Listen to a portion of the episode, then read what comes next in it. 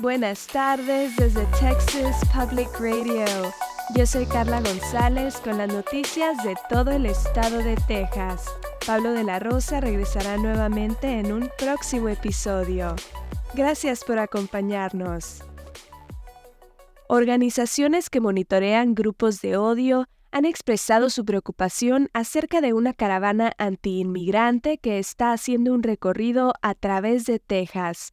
Los organizadores de la caravana llamada Take Our Border Back o Tomemos de vuelta nuestra frontera aseguran que esta es una manifestación pacífica. Los manifestantes en la caravana, que consta de varias docenas de vehículos, planean realizar una reunión pública cerca de la frontera entre Estados Unidos y México este fin de semana.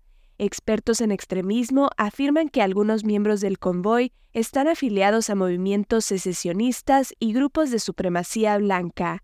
Heidi Byrek, cofundadora del Proyecto Global contra el Odio y el Extremismo, dijo que esta es una situación peligrosa.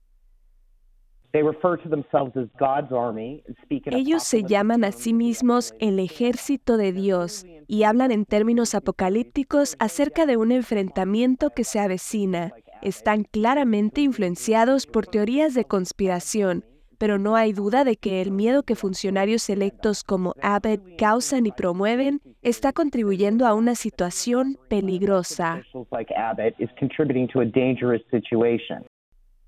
Byrick dice que la retórica antiinmigrante del gobernador de Texas, Greg Abbott, ha permitido que haya vigilantes que pretenden hacer justicia por su propia mano en la frontera. El gobernador de Florida, Ron DeSantis, dijo el jueves que está enviando a elementos de la Guardia Estatal de Florida y la Guardia Nacional de Florida a Texas para ayudar a colocar barreras y más alambre de púas en la frontera. La Corte Suprema de Estados Unidos recientemente dictaminó que se debe permitir que la patrulla fronteriza retire el alambre de púas colocado a lo largo del Río Grande por el Estado para rescatar a las personas migrantes que estén en peligro. 14 gobernadores republicanos llegarán a Eagle Pass el domingo para una conferencia de prensa y para mostrar su apoyo a la controversial iniciativa de seguridad fronteriza del gobernador Greg Abbott llamada Operation Lone Star. Una nueva encuesta reporta que entre los votantes latinos en Texas, el apoyo a los principales candidatos en las próximas primarias difiere para cada partido.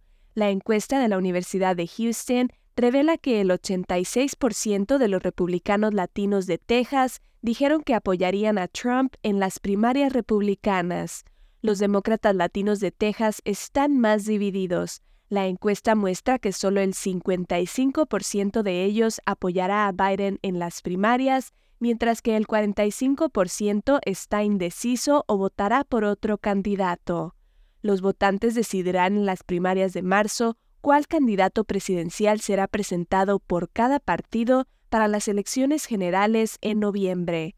Los investigadores de la encuesta encontraron que Trump sigue siendo popular en Texas entre los votantes republicanos e independientes y entre los hombres latinos. El fiscal general de Texas, Ken Paxton, está demandando a cinco ciudades, incluyendo Austin, San Marcos y Elgin, por políticas que despenalizan la posesión de marihuana en cantidades moderadas.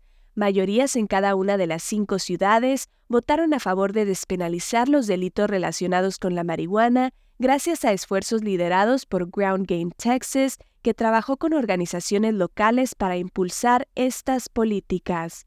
Julie Oliver, directora ejecutiva de Ground Game Texas, dice que como ciudades de autogobierno, cada jurisdicción tiene derecho a establecer cualquier ley u ordenanza que considere adecuada incluida la despenalización de la posesión de marihuana, y afirma que la demanda no tiene ningún mérito.